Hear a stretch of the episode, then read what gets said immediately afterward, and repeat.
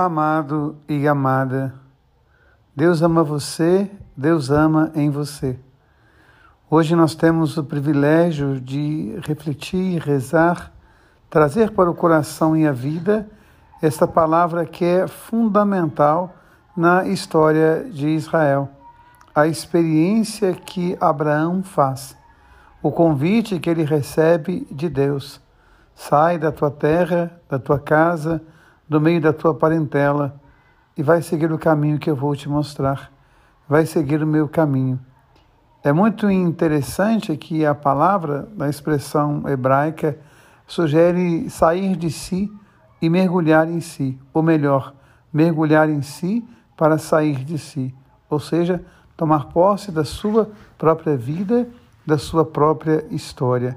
É muito rico, portanto, esse texto e Abraão se atreve a fazer essa experiência.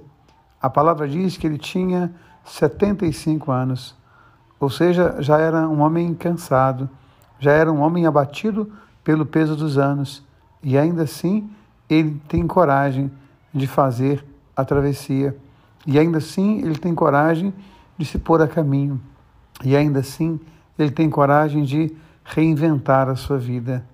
A palavra hoje nos traz esta maravilha. Há muitas pessoas que estão cansadas, abatidas.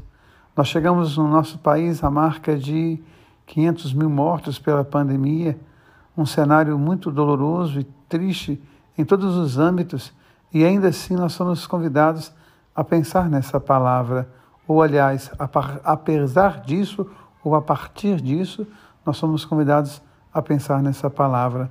Não desanime, Tome o caminho, faça o caminho, Deus será contigo. Essa é a experiência que Abraão faz.